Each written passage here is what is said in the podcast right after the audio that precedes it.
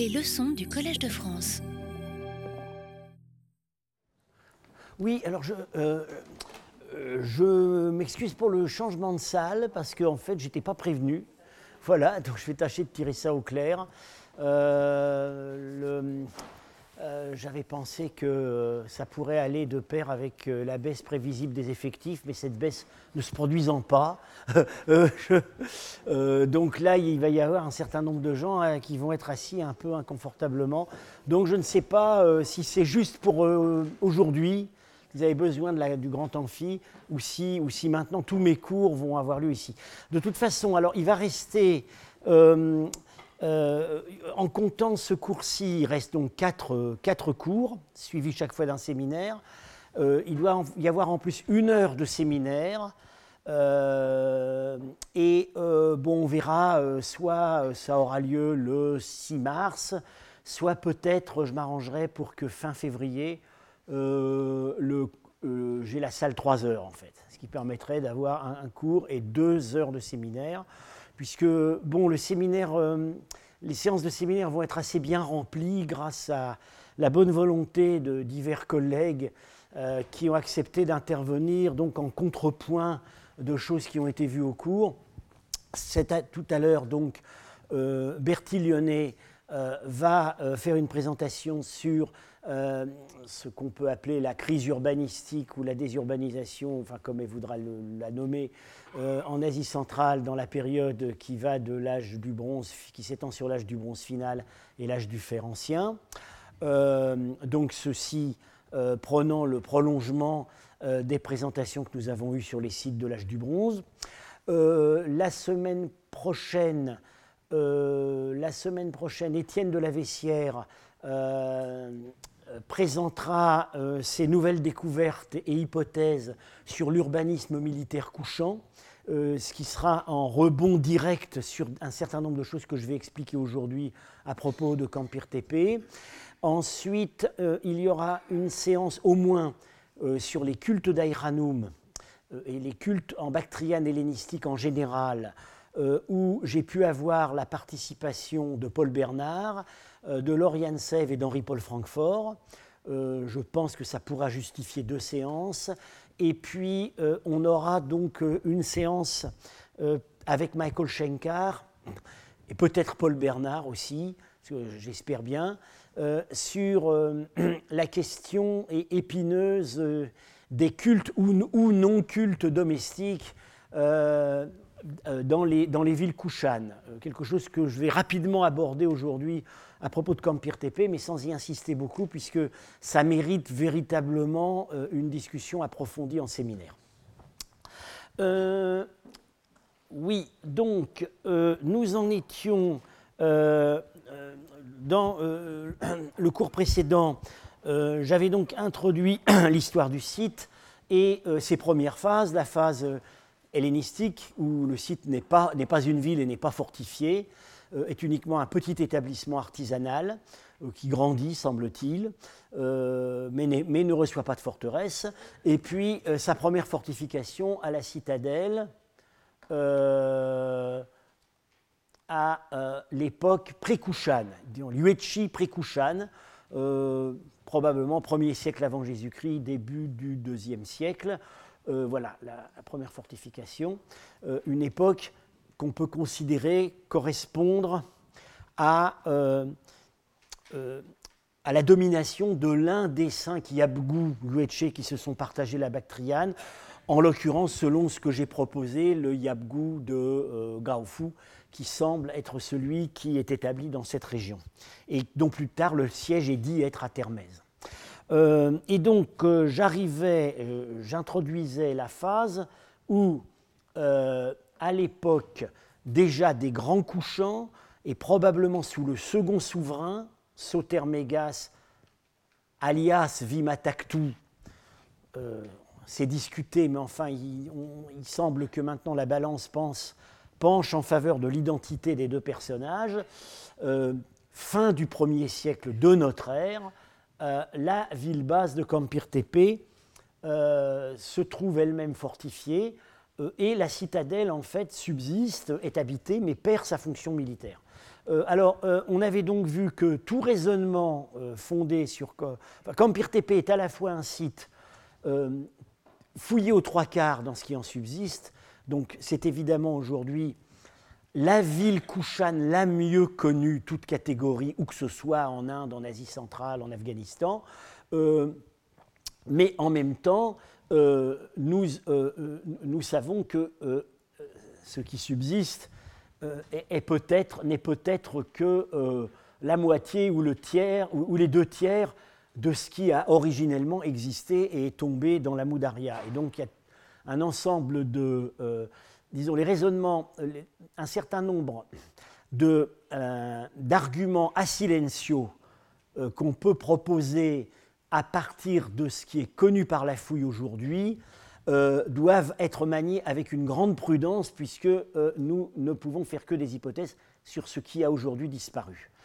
Euh, c'est en particulier, le, à mon avis, ça pourrait être l'explication de l'absence totale de temples dignes de ce nom, si on élimine les supposés sanctuaires domestiques.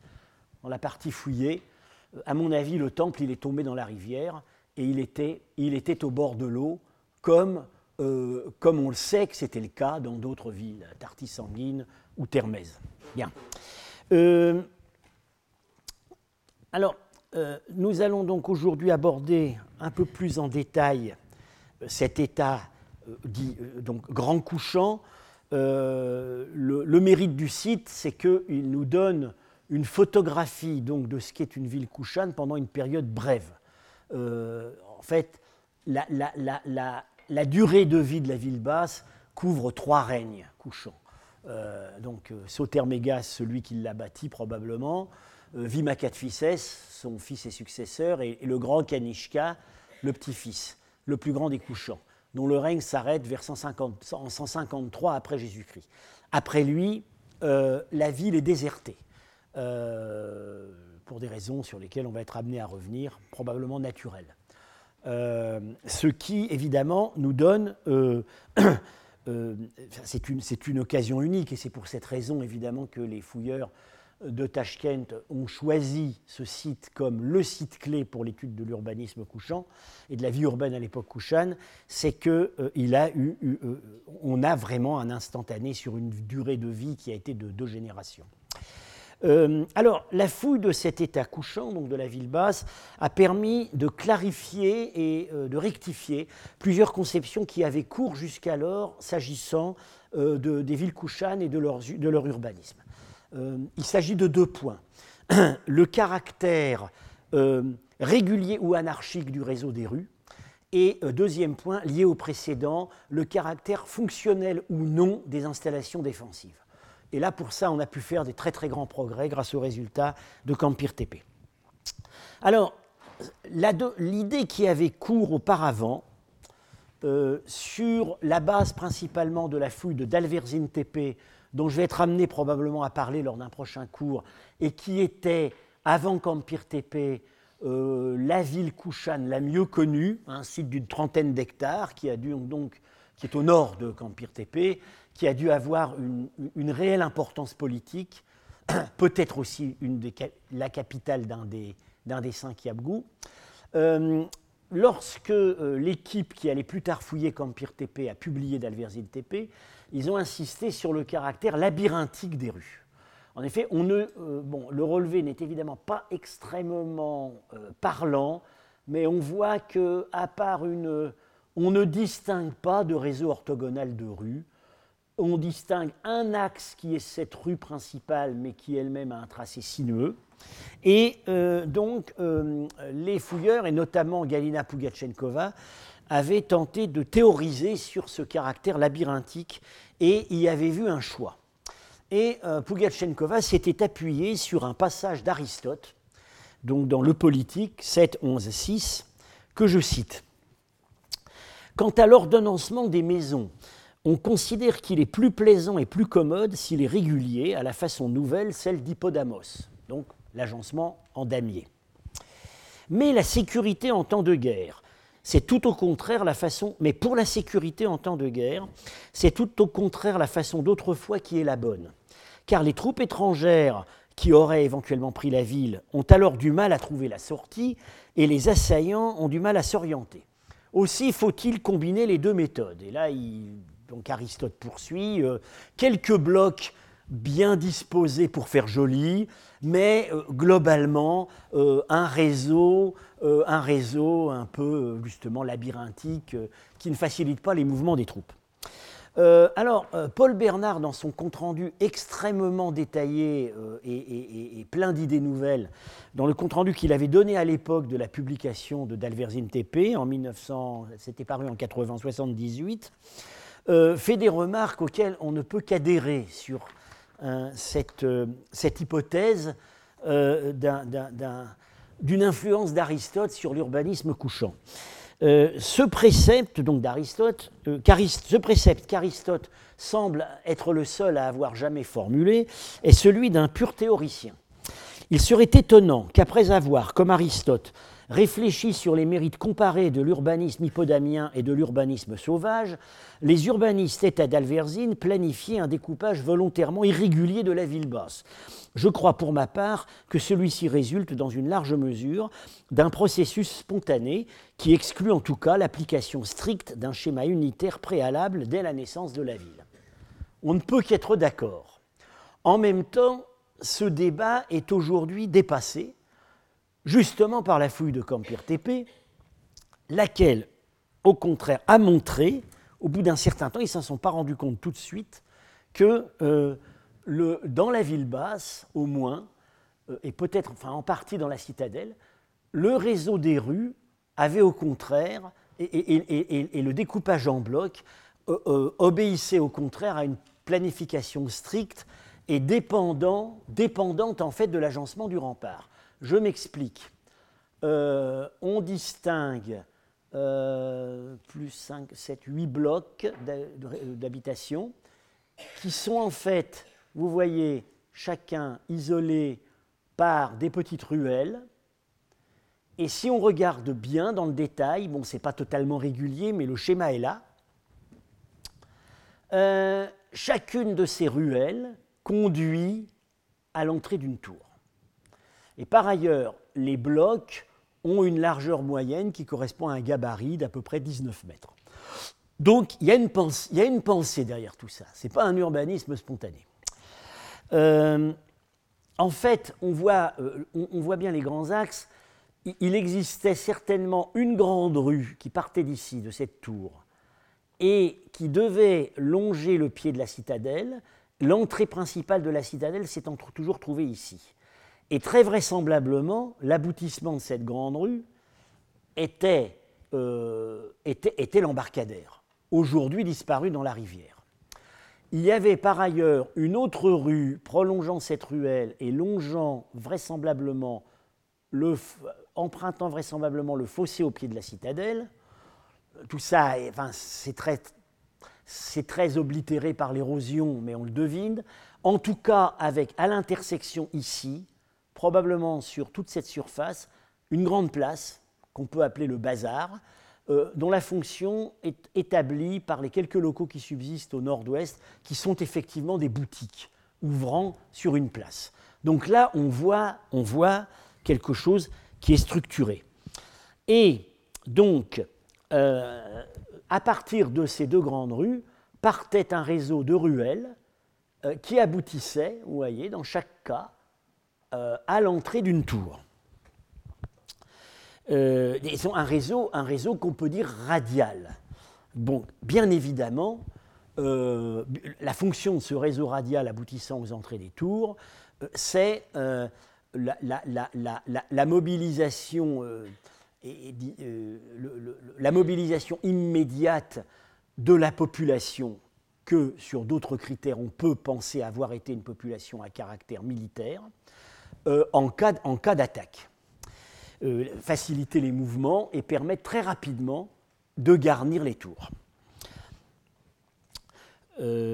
alors, le, quand on s'est rendu compte de l'existence de cet urbanisme euh, qui n'est certes pas l'urbanisme hippodamien, puisque ce n'est pas en damier, mais qui est tout de même un urbanisme euh, pensé, réfléchi, là encore, les, collègues soviétiques ont tenté de théoriser et de chercher des modèles dans les sources écrites. Alors, on n'a plus cherché le modèle dans Aristote, on l'a cherché dans les traités indiens.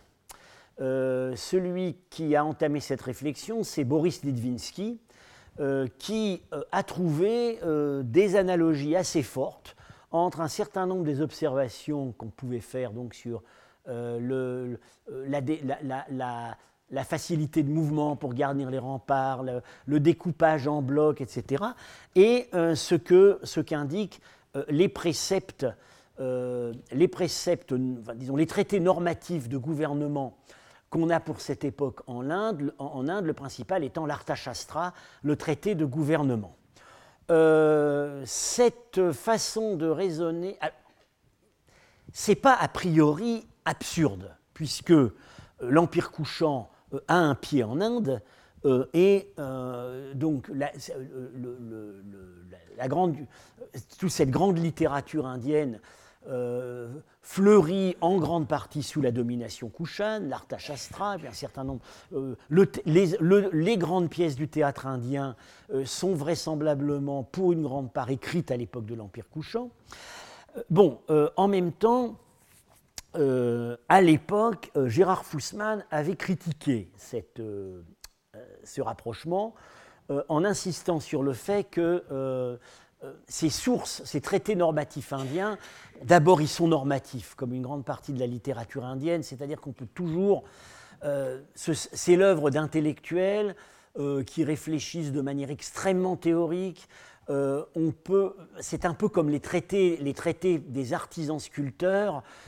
On peut tout de même à chaque fois se demander si, si ça entretenait un rapport si étroit que cela avec la réalité. Euh, dans le cas, par exemple, dans le cas des traités des artistes, des, sculpteurs, euh, on, pense maintenant qu'en réalité, euh, ils ont théorisé à partir des pratiques des sculpteurs. Et ce ne sont pas les sculpteurs qui ont suivi les indications des traités.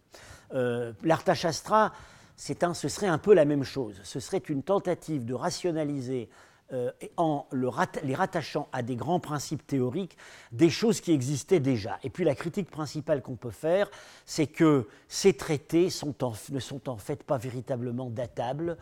Euh, on sait qu'il y a un niveau de rédaction à l'époque Kushan, mais il y a des choses bien antérieures, remontant à l'époque Moria, et puis surtout il y a des choses bien postérieures. Euh, voilà, en tout cas, ce qu'on peut dire sur euh, l'acquis principal de, cette fouille de Campire TP, c'est tout de même la mise en évidence d'une pensée urbanistique dans les créations nouvelles de la Bactrienne Kushan. Alors, euh, question liée, euh, la nature de la défense, puisqu'il s'agit d'une forteresse. alors, il y a un débat assez ancien qui, depuis le moment où on s'est occupé des fortifications d'Asie centrale, on s'est beaucoup demandé si elles servaient à quelque chose. Euh, euh, il, est net que euh, des fortifications comme celle d'Aïranoum, qui étaient des fortifications pleines, destinées à résister à des machines de siège, étaient fonctionnelles. dans le cas des remparts d'époque Kushan, qui sont des remparts creux, aux murs finalement minces, on, s'est posé la question de savoir s'il ne s'agissait pas en réalité d'une architecture pseudo-militaire, d'un décorum euh, qui n'aurait pas eu de véritable efficacité en cas de siège. Alors, euh, je, compare ici, ici c'est donc le site, je crois, c'est de, Jean Davlak. Voilà le, relevé des tours de Campire TP, donc avec ces, ces tours auxquelles aboutissent les rues. Euh, il n'y a pas de rampe pour monter à l'étage, on pense qu'il y avait peut-être des escaliers en bois. Euh, et euh, oui, non, non, en fait, voilà, voilà les tours de Campire TP. Et je compare avec le, le rempart de, qui entourait le grand temple royal couchant de Surcotal. Alors, euh, euh, quand, on a publié sur Cotal, c'est Gérard Fussman qui l'a publié euh, en utilisant également les contributions de Schlumberger et Lebert, qui était alors décédé, euh, il a insisté, avec raison, sur le caractère factice de cette architecture militaire. Parce que, comme vous pouvez le constater, les tours, dans, les tours sont. Des meurtrières, il y en a partout. Euh, ça, c'est toujours le cas dans l'architecture militaire de l'Asie centrale. Ils n'étaient pas avares en meurtrières, euh, qui euh, ont, souvent une forme caractéristique de pointe de flèche. C'est très joli, ça évoque immédiatement la guerre, mais on peut se demander si ça servait à grand-chose. dans le cas de Surcotal, il est absolument net que les seules meurtrières qui pouvaient servir à quelque chose étaient, celles, étaient éventuellement celles des tours et encore avec des angles de vie. Euh, euh, une meurtrière, pour être efficace, doit s'ébraser vers l'intérieur. Euh, là, la capacité visuelle du tireur est réduite uniquement à ce qui arrive en face de lui. Et puis, comme vous pouvez le constater, les meurtrières des courtines servent à rien, puisqu'elles n'ouvrent qu'à l'extérieur. Elles ne rentrent pas dans le corridor. Euh, alors, euh, bon, est-ce que c'est, juste pour faire joli, évidemment, il y, a, une, explication intermédiaire. C'est le caractère psychologique et dissuasif. L'ennemi qui va attaquer une telle muraille ne sait pas si la meurtrière va être est réelle ou pas, ce qui va être un élément évidemment déstabilisant dans sa stratégie. Bon, euh, ils ne nous ont pas laissé de, les, généraux euh, de cette époque ne nous ont pas laissé leur mémoire pour nous permettre de déterminer ce qu'ils pouvaient penser de ce genre de choses. Je pense, enfin, pour ma part, qu'ils euh, savaient très bien euh, dans quel cas les meurtrières n'étaient pas fonctionnelles. À, à Campir TP, ce qu'on constate, c'est qu'il y en a beaucoup et qu'elles sont toutes, elles traversent toute la muraille.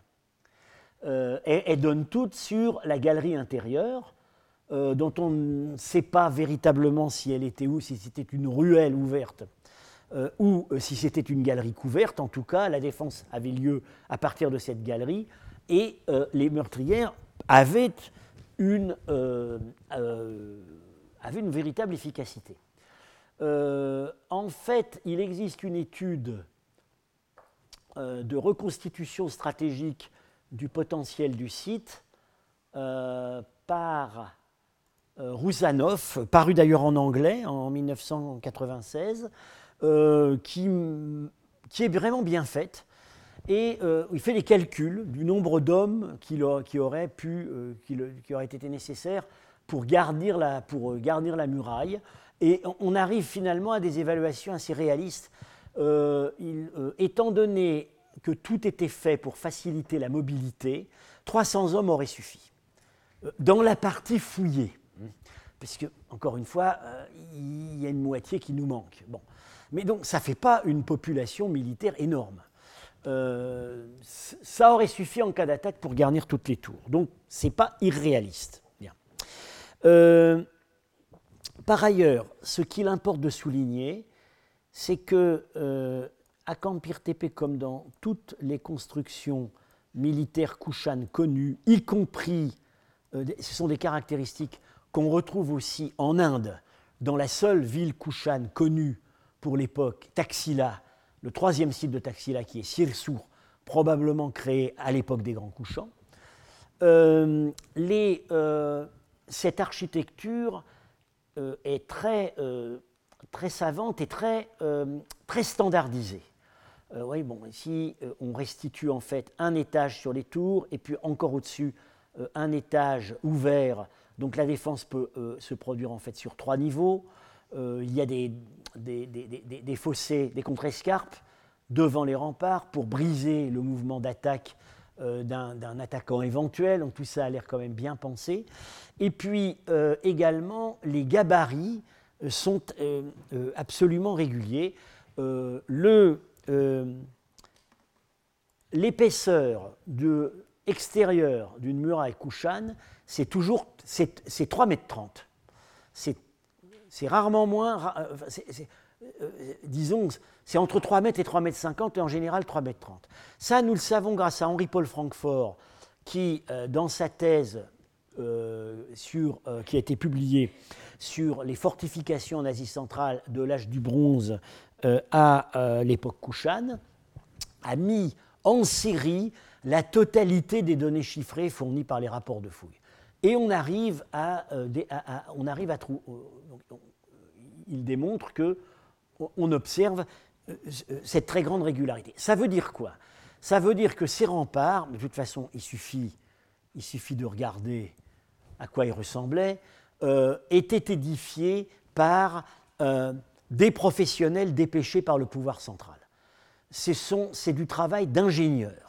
Ce sont des ingénieurs en fortification qui certes utilisent la main-d'œuvre locale, mais ce n'est pas du tout l'initiative locale. Euh, c'est une, architecture militaire étatique et standardisée. Euh, euh, il est intéressant également de constater que quand on a créé la ville basse, je retrouve le. oui. Quand on a créé la ville basse, on a prévu en fait sur toute euh, une zone vide de, toute construction le long, voilà. Sur toute la partie nord, euh, euh, il existe des constructions périurbaines, notamment à caractère funéraire, des deux côtés, est et ouest. Il n'y a rien sur la partie nord qui peut gêner le tir. Donc, c'était évidemment, tout ça a été calculé en fonction d'une attaque possible. un, détail très problématique, c'est ces espèces de. ces, blocs de. ces plateformes de briques qui euh, bouchent quasiment euh, la galerie, la rue ou galerie couverte intérieure au rempart, euh, et qui donc en fait ne facilitent pas le mouvement. Alors, l'hypothèse, les, les, fouilleurs écartent l'hypothèse de rampes permettant d'arriver aux parties supérieures des tours. moi, je pense que ça pourrait être éventuellement défendu. Euh, il s'arrête à l'idée de euh, socles pour des, machines de, pour des machines de jet, pour des catapultes.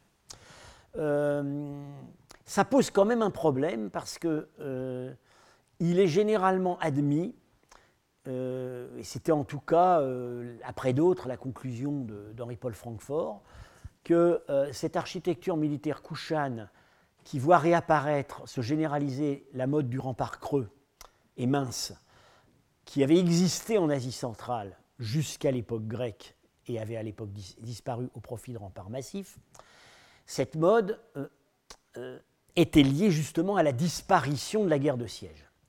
C'est-à-dire que quand, l'ennemi auquel on va avoir à faire face, ce sont des troupes de nomades ou de pillards euh, euh, euh, armés à la légère, très mobiles, des troupes d'archers, on comprend qu'on fasse des remparts creux. Parce que ce qui importe, c'est de bouger très vite pour se porter très vite sur le point menacé. On n'a pas à faire des remparts forts, parce que l'ennemi qui va attaquer n'a pas de bélier, n'a pas de machine pour faire céder les murailles.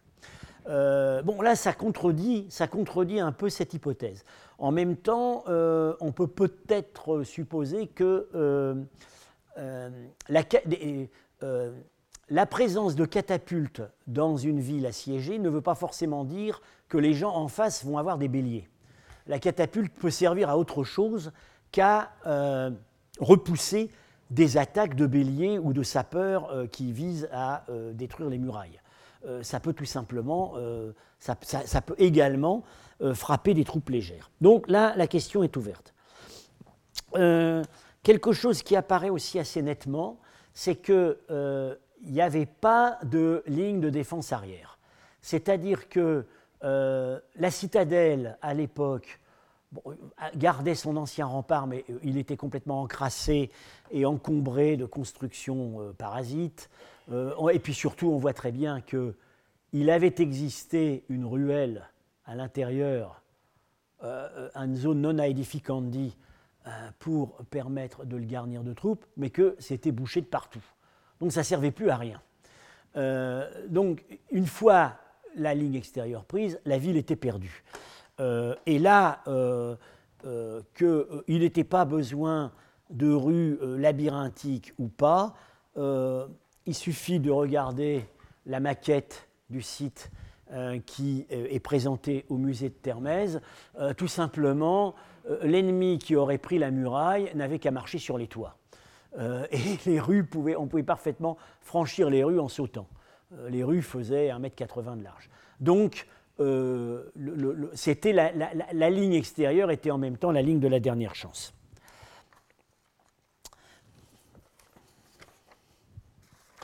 En tout cas, euh, tous, ces, euh, tous, ces, magnifiques efforts de rationalité défensive n'ont jamais servi à rien, puisque on, a suffisamment fouillé comme Pire TP pour pouvoir l'affirmer. La ville n'a jamais été attaquée. Euh, il a aucune. Euh, c'est le désert des Tartares. Euh, il n'y a aucune trace, de, aucune trace qu'elle ait jamais subi un siège. Et la catastrophe qui a conduit à l'abandonner, sans doute à la fin du règne de Kanishka ou au début du règne suivant, est très vraisemblablement une catastrophe naturelle, la chute d'une grande partie de la ville dans le fleuve. alors, arrêtons-nous maintenant euh, arrêtons-nous maintenant sur la ville basse. Euh, donc, euh, ce qui en a été fouillé intégralement représente à peu près 4 hectares.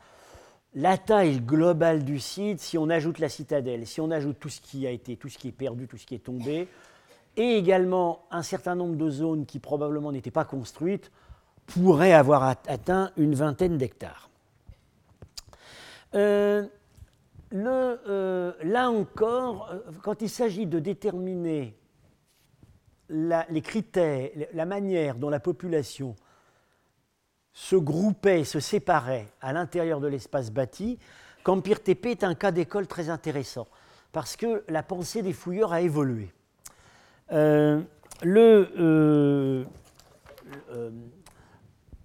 ils ont d'abord raisonné en termes de bloc euh, euh, euh, défini par le réseau des rues.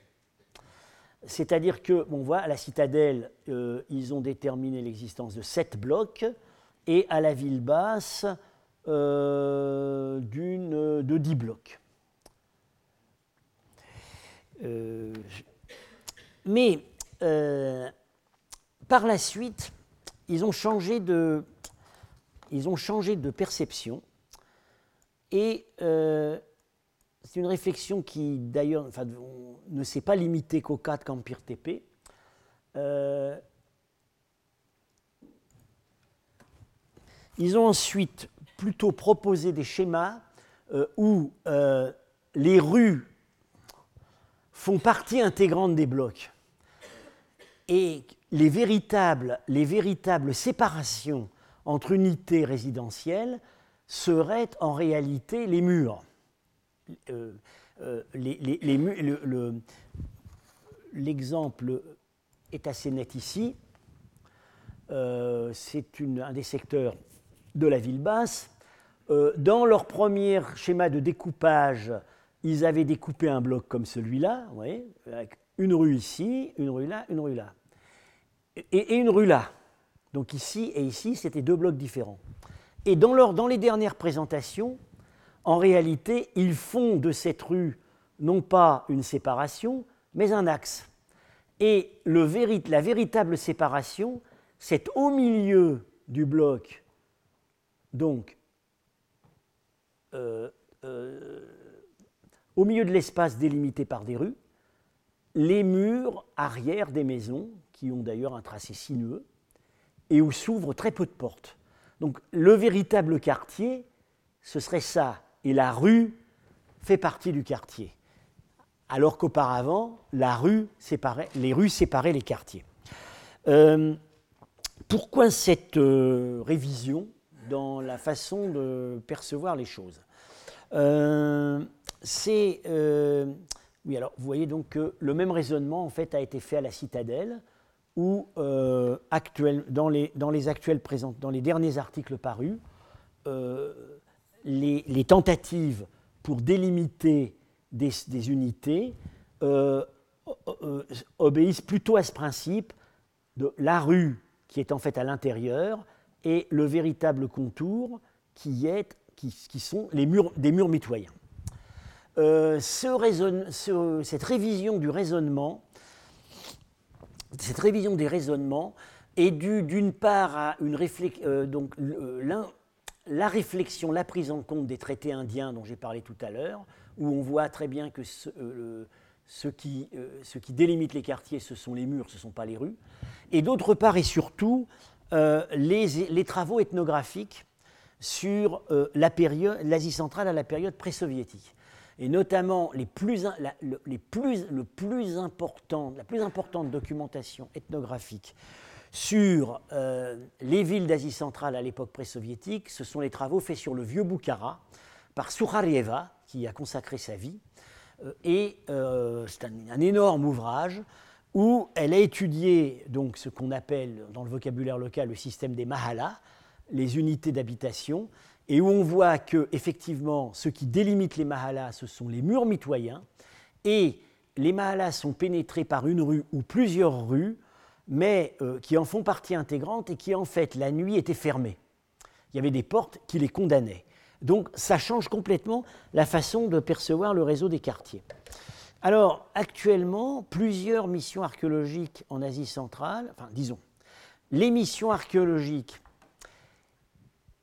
qui ont fouillé des villes euh, euh, dans, des proportions suffisamment importantes pour qu'on puisse faire ce, genre de raisonnement, sont en train de revoir complètement euh, leur conception du zoning. Alors voilà la ville de Paikent, près de Bukhara. Alors là, j'anticipe sur des choses dont je vais parler plus en détail dans le cours de l'année prochaine, donc les villes sogdiennes, la nouvelle urbanisation en ville moyenne qui gagne l'Asie centrale à partir du 5e siècle. Donc Paiken, disons, c'est une ville qui a pris ses traits euh, essentiels au 5e, 6e siècle, qui a vécu jusqu'au 11e. Une ville actuellement fouillée sur une assez grande proportion. Euh, dans les anciennes publications, jusqu'en 1986, voilà comment les fouilleurs voyaient euh, la ville. Un, premier rempart ici, une extension ici, bon ça c'est une idée qui a été maintenue, et puis euh, des tours espacées régulièrement. Alors bah, ils ont tracé à la règle des lignes entre les tours, voilà, euh, et ils ont, euh, ils ont supposé l'existence d'une grande rue principale est-ouest, et on arrive à un système très plaisant pour l'esprit de quartier, un urbanisme de type qui rappelle un peu l'urbanisme hippodamien. Oui, sauf que quand ils ont été vérifiés dans le détail, euh, le schéma s'est complètement écroulé. Et maintenant, voilà l'urbanisme de Paikent.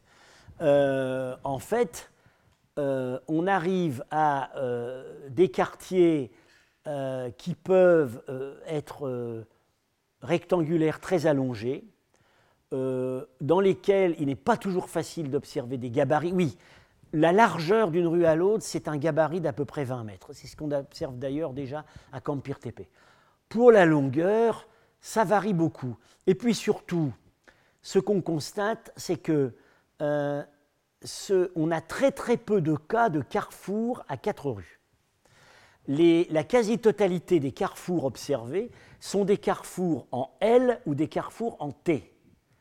Euh, donc, on, voit que la fonction des rues dans un système comme celui-là euh, est euh, peut-être de deux ordres. Les rues font partie du quartier et peuvent, être condamnées, peuvent être condamnées éventuellement et servent uniquement à la mise en communication intérieure au quartier des maisons les unes avec les autres. Et par ailleurs, les rues qui délimitent les quartiers servent davantage en fait à les isoler qu'à les mettre commodément en communication les uns avec les autres. Euh, ils se sont amusés à Paikent à calculer certains itinéraires qui, auraient, qui permettaient d'entrer ou de sortir dans la ville. Euh, euh, il, fallait, il fallait un GPS. Le, marcheur devait sans arrêt tourner à angle droit. Donc, on est en train, tout ça est cette réflexion est en train de bouillonner, on est en train de réviser complètement euh, la conception euh, des circulations et de la délimitation euh, des groupes d'habitation dans, les villes, dans les villes préislamiques d'Asie centrale. Alors, en liaison avec cette réflexion, se, poursuit donc la recherche d'un vocabulaire technique permettant de décrire la hiérarchie des unités d'habitation. Alors j'ai fait ce petit tableau pour montrer à quel point aujourd'hui on est loin d'une terminologie unifiée. Euh, selon les auteurs, et parfois à l'intérieur de l'évolution de la pensée d'un même auteur, le vocabulaire change complètement. Alors si on ajoute à ça que le vocabulaire de nos collègues euh, russophones d'Asie centrale est parfois un vocabulaire assez jargonnant qui ne se trouve dans aucun dictionnaire russe. Si, on n'a pas la pratique de la lecture de leurs publications, on a beaucoup de mal parfois à comprendre ce qu'ils veulent dire. Alors voilà, je, vais donner quelques exemples ici. Euh, Penjikent, une ville dont je vais être beaucoup amené à parler dans les années à venir, euh, où là on a la ville, c'est comme, comme, comme c'est l'équivalent pour l'époque sogdienne euh, de préislamique de Kampir Tepe pour l'époque Kouchad. C'est fouillé, Penjikent est fouillé aux deux tiers ou aux trois quarts. Donc là, on a un effet de seuil. On peut vraiment voir l'organisme urbain euh, fonctionner. Bien. Euh, alors, à Penjikent, il propose, dans ce livre fondamental de Raspopova, Les habitations de Penjikent, essai d'interprétation historico-sociale. Euh, pas commode à lire. Euh, on a une hiérarchie à trois termes. On a Kvartal, qui est donc le quartier. Alors ça, c'est délimité par les rues. Puis à l'intérieur du quartier, on a Domovladenier, que je traduis unité immobilière. C'est, euh, disons, la maison telle qu'elle a été conçue et telle qu'elle s'est construite. Et puis on a Giliché, unité résidentielle. C'est les, le regroupe, les pièces d'habitation telles qu'elles se sont mises en place au terme d'une évolution, euh, marquée beaucoup plus par le fractionnement, marquée en partie par le fractionnement, en partie par le regroupement. Donc, un raisonnement à trois termes. Les blocs délimités par les rues, euh, les, euh, les, maisons telles qu'elles ont été au départ conçues, et les maisons les, locaux d'habitation tels qu'ils sont finalement devenus. Alors, à Campir TP, dans le dernier état des, publications, euh, on voit qu'ils euh, ont tenté une certaine harmonisation avec la terminologie de Penjiken. Donc, on a à nouveau quartal entre les rues. Après, on a Giloy complexe, que moi je suppose être l'équivalent de Domo c'est-à-dire c'est le complexe résidentiel tel que le définissent les mises en communication. Voilà, c'est ça. Et puis, euh, euh, au, stade inférieur de la hiérarchie, on a euh, le bloc résidentiel ou la section résidentielle, qui est l'unité résidentielle minimale, 2 à 4 pièces. Voilà. Alors, donc, ce qui complique tout, c'est que d'un auteur à l'autre, comme vous voyez, ils n'emploient pas la terminologie exactement dans, dans, le, dans le même sens. Euh, à Paikent, on n'a que quartier, mais euh, comme je viens de le dire, leur définition a évolué au fil des publications. Ce n'est pas du tout un reproche que je veux faire à nos collègues. Euh, c'est une, une, façon, ça illustre le fait qu'il s'agit d'une réflexion évolutive et qu'au fur et à mesure de l'accumulation des données, il s'efforce d'ajuster le vocabulaire et par conséquent les concepts à la réalité archéologique perceptible.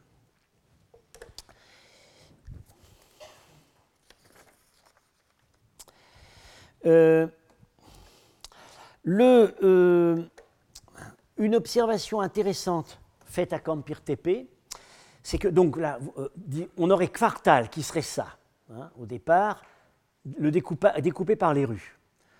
On aurait ensuite là-dedans un certain nombre euh, d'unités résidentielles où, disons, les, gens euh, on voit très bien qu'il y a des portes, que ce sont des gens qui sont en relation les uns avec les autres, et puis euh, des espèces de sous-unités, on en voit très bien une ici, vous voyez, une de trois pièces, une de trois pièces, voilà, des petits blocs, deux, trois, quatre pièces, c'est là où vivent les unités minimales, c'est-à-dire, peut-on supposer, les familles nucléaires? Bien. Alors, ce qu'on constate aussi à Campire, c'est que euh, chaque petite, euh, on peut dire des appartements, les appartements sont très loin d'avoir chacun, sa cuisine. Euh, il y a en fait des espèces de cantines. On voit très bien qu'il y avait une certaine, une certaine, organisation collective, à la fois dans l'organisation de la, fourniture de la nourriture et également dans son stockage. Vous voyez, on, voit très bien sur le plan des pièces affectées uniquement au stockage en jarre et qui évidemment n'appartenaient pas qu'à la personne qui habitait juste à côté une certaine organisation collective. Euh, les, euh, ça peut rappeler, euh, ça peut rappeler ce qu'on a bien connu dans les grandes villes en Russie jusque dans les années 60, les appartements coopératifs où vivaient un certain nombre de nos collègues et où effectivement, bah, dans les anciennes maisons récupérées sur la grande bourgeoisie et l'aristocratie, bah, étaient attribuées, en, divisées en petits blocs d'une, deux, trois pièces, mais euh, toutes les commodités, les commodités étaient collectives. Alors une commodité collective euh, qui échappe beaucoup à la perception, ici, c'est euh, les salles de bain. alors il y a quelques pièces où, qui ont eu un usage, des pièces à effet d'eau, mais alors très rudimentaire, c'est ce qu'on appelle dans les publications les technobs, c'est vraiment le trou euh, c'est vraiment le trou euh, pour, où évacue euh, l'eau de la bassine qu'on vient de se verser sur la tête. Ça n'a absolument rien à voir avec les installations balnéaires sophistiquées à caractère public, privé ou semi-privé qu'on avait à Aïranoum, où chaque maison, y compris la seule ferme qu'on a fouillée dans la plaine, avait une salle de bain avec un sol garni de galets, de mosaïques à galets, des, installations de chauffage, etc. Euh, euh, les installations, disons, d'hygiène collective, collective sont un phénomène qui, en Asie centrale, apparaît avec les Grecs, disparaît avec eux et réapparaît avec l'islam. Réapparaît très vite. Euh, sur un site comme Samarcande, c'est absolument flagrant dès le moment où on est dans la période islamique, on a deux choses qui apparaissent. On a des salles de bain, des hammams, et on a du verre. Euh, et, entre les deux, plus rien. Euh, ou, des choses. ça ne veut pas dire évidemment qu'ils ne se lavaient pas, mais euh, bon, c'est une autre approche de l'hygiène corporelle, disons, beaucoup plus rudimentaire, beaucoup plus simple le, euh, euh, on peut. Alors, une question que je laisse en suspens pour le moment, puisqu'elle va faire l'objet d'une réflexion séminaire, c'est évidemment le, problème d'un autre type d'installation collective qu'on attend dans, une ville, ce sont les installations cultuelles. Euh, alors, disons, il y a un schéma on peut dire qu'il y aurait un schéma maximaliste et un schéma minimaliste. Le schéma minimaliste serait celui de Paul Bernard. Il n'y a rien dans tout ce qui a été publié ici qu'on peut dire cultuel. Euh, alors, euh, bon, Campire TP était-il peuplé de libres penseurs euh, C'est quand même pas, ça n'est pas pour ma part l'idée à laquelle je m'arrête. Comme je l'ai dit, je pense que il y avait un temple, ou des temples, il devait y en avoir un, puisque la ville n'était pas grande, euh, mais qu'il était près de la rivière. Or, nous le verrons dans les séances qui seront consacrées au culte euh, en Bactriane à l'époque hellénistique, euh, les lieux de culte sont près de l'eau et ont un rapport avec, évident avec des divinités fluviales. Et ça devait être le cas évidemment aussi à Tepe. Campire Tepe est sur le fleuve Oxus, le fleuve Oxus est un dieu. Euh, nous le savons par les monnaies Kushan. Le temple de Campire Tepe il devait être à côté de l'embarcadère sur la rivière. Alors, il y a une conception maintenant maximaliste qui est celle des fouilleurs, certains des fouilleurs, qui est de dire, mais il y avait des petits sanctuaires partout. Bon, alors, euh, euh, ici, en, fait, il y aurait eu dans la ville basse, euh, en gros, pour eux, un foyer, un foyer appliqué contre un, mur est nécessairement cultuel. Je schématise à peine, parce qu'en fait, pour certains écrivent les choses comme ça. Quand, quand, nous, on écrirait cheminée ou foyer, ils écrivent altar, hôtel. Bien. Alors, euh, je ne reviens pas là, c'est une, une, discussion euh, extrêmement euh, délicate, difficile, dont les bases théoriques ont, à mon avis, été posées de la manière la plus solide par Paul Bernard dans son compte-rendu de la fouille de Dalverzin TP que j'ai été amené à mentionner. il faut concluait très largement par la négative. Une réflexion que j'ai commencé avec Michael Schenkar à propos de tous les exemples qu'on a à Campir TP, où là on peut vraiment contextualiser tout, puisque c'est le seul cas où on sait exactement tout ce qui a été trouvé dans chaque pièce. Telle, une telle réflexion nous amène à, à, adopter, disons, un schéma peut-être un peu intermédiaire, c'est-à-dire que euh, certes, euh, ces foyers ne servaient pas qu'au culte, ce ne sont pas ce qu'on appellerait des hôtels du feu, mais euh, pour certains d'entre eux, au moins, une utilisation, partiellement religieuse paraît assez vraisemblable. Et certains, en tout cas, l'implantation de certains de ces foyers ne semble pas toujours complètement fonctionnelle. Il y, aurait autre chose derrière tout ça. Mais bon, ça, ne peut pas être abordé de manière superficielle. Je renvoie ça à la réflexion qu'on aura au séminaire. Euh, quelques mots sur la nature des activités, la nature possible des activités économiques de la population. Euh, elle est très difficile à cerner, cette activité économique. Quelle pouvait bien être la base, la économique d'un site comme celui-là euh, c'est pas l'agriculture. C'est pas l'agriculture. Euh, voilà qu'Empire TP, euh, les zones irriguées dans les environs, la surface irrigable dans les environs est vraiment faible et dispersée. Pour l'époque Kushan, c'est uniquement, j'emprunte ce schéma à Sébastien Streit qui a étudié l'irrigation dans cette zone, c'est vraiment des euh, des cônes, des, cônes d'épandage très limités des torrents qui viennent de, des petites rivières qui viennent de la montagne. Il y en a un là, il y en a un là, il y en a un là. Tout ça mis bout à bout, euh, ça fait, pas, fait pas une ceinture maraîchère pour une ville même moyenne. Donc euh, certainement, les fournitures devaient, une partie de la fourniture alimentaire devait venir d'ailleurs. Ben, on peut penser évidemment par le fleuve. Bien. Alors, ce qui est irrigué tout ça est irrigué aujourd'hui à partir de là, mais ça c'est le canal Zang, c'est une grande réalisation de l'époque soviétique. Avant, il n'y a pas du tout ça. C'est vraiment réduit à très peu de choses. Euh, bon, alors, l'arrière-pays agricole, fort réduit. Activité artisanale. Je l'ai mentionné au cours précédent, il y a une activité de potier euh, mais uniquement pour l'époque hellénistique, à l'époque où le site a, peu d'importance et n'est pas fortifié.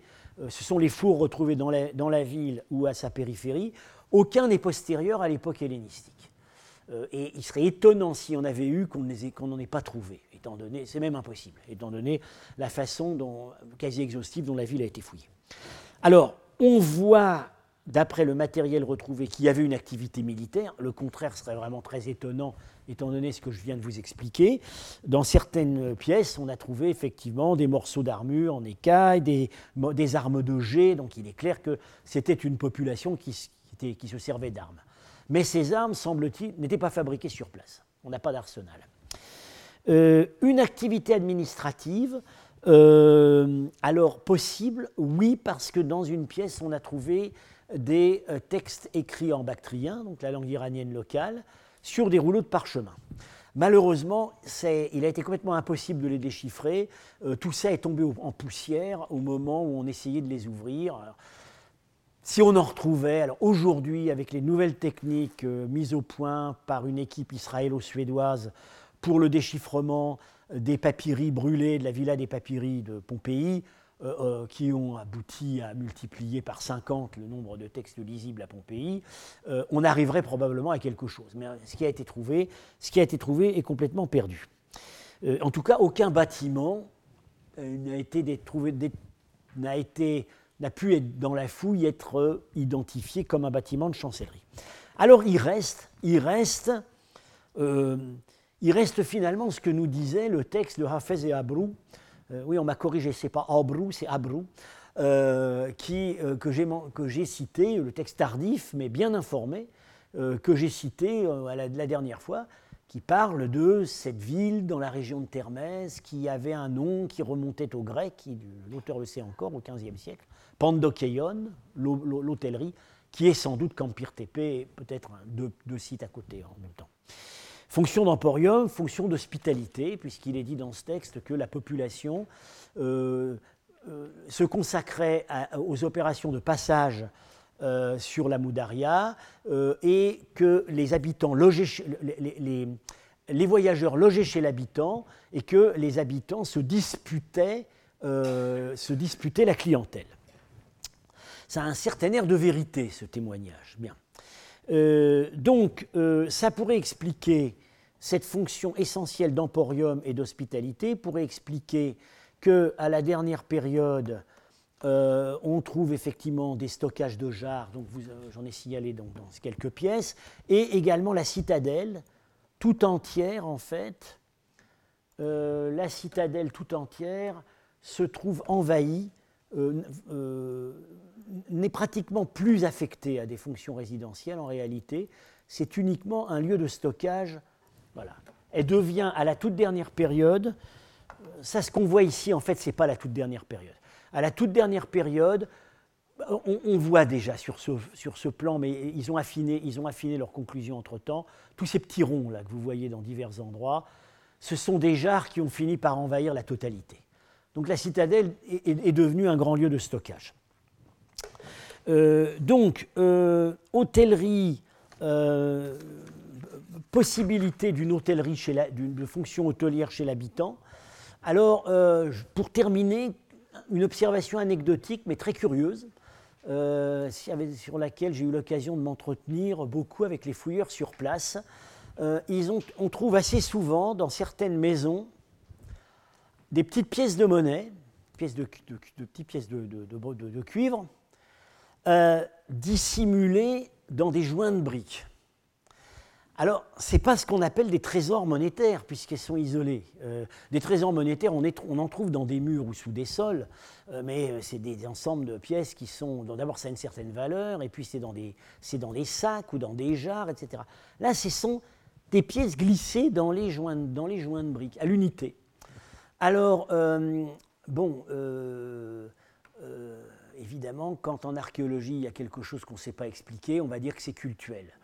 Euh, là, en l'occurrence, nos collègues de Campire TP, qui de ce point de vue-là sont des gens euh, en fait, qui ont beaucoup plus les pieds sur terre en réalité qu'un certain nombre d'autres, euh, pensent à des, cherchent des, ont cherché des explications, des explications rationnelles. Alors, bon, on peut penser à des, petits larcins. Voilà, des dissimulations de petits larcins. Euh, ils ont pensé à autre chose qui euh, conviendrait assez bien à un emporium et à un lieu de passage. Ce serait la dissimulation de, petits revenus liés à la prostitution. Euh, le, bon, il semble, on n'a pas trouvé à Campire TP de local euh, nettement affecté à ce type d'activité. On en a trouvé un à Merve, qui a d'ailleurs été au départ identifié comme un monastère chrétien, mais on sait maintenant, Entre-temps, on, s'est aperçu que l'armée sassanide en 484 était passée par là, il y avait laissé des pièces de monnaie. Donc on a pensé à quelque chose de plus consolant pour les troupes qui allaient affronter les Eftalites. Euh, et puis on en a trouvé un à côté du bazar de Penjiken. Pas à Kampir Tepe, mais là aussi, c'est une activité qui aurait pu euh, se dérouler, disons, de manière discrète et privée dans le cadre des hospitalités domestiques. Euh, voilà, donc tout ça pour dire que, alors je, n'ai pas complètement épuisé le sujet sur Campir D'ailleurs, il n'est pas, pas, possible d'épuiser rapidement le sujet sur Campir TP, puisqu'encore une fois, la masse documentaire qu'ils ont produite dans des délais vraiment exemplaires et avec un grand soin dans le détail est énorme. Bon, il y aurait vraiment de quoi faire plusieurs thèses sur Campir TP. Mais euh, je serai amené donc la prochaine fois, en liaison avec l'intervention d'Étienne de la Vessière, à, euh, disons, prendre un petit peu de hauteur et envisager euh, ce qu'était finalement ce site dans la perspective globale de l'urbanisme couchant, de la gestion de l'État couchant, en liaison probable avec plusieurs autres sites euh, dont un euh, justement qui est en train d'étudier Étienne.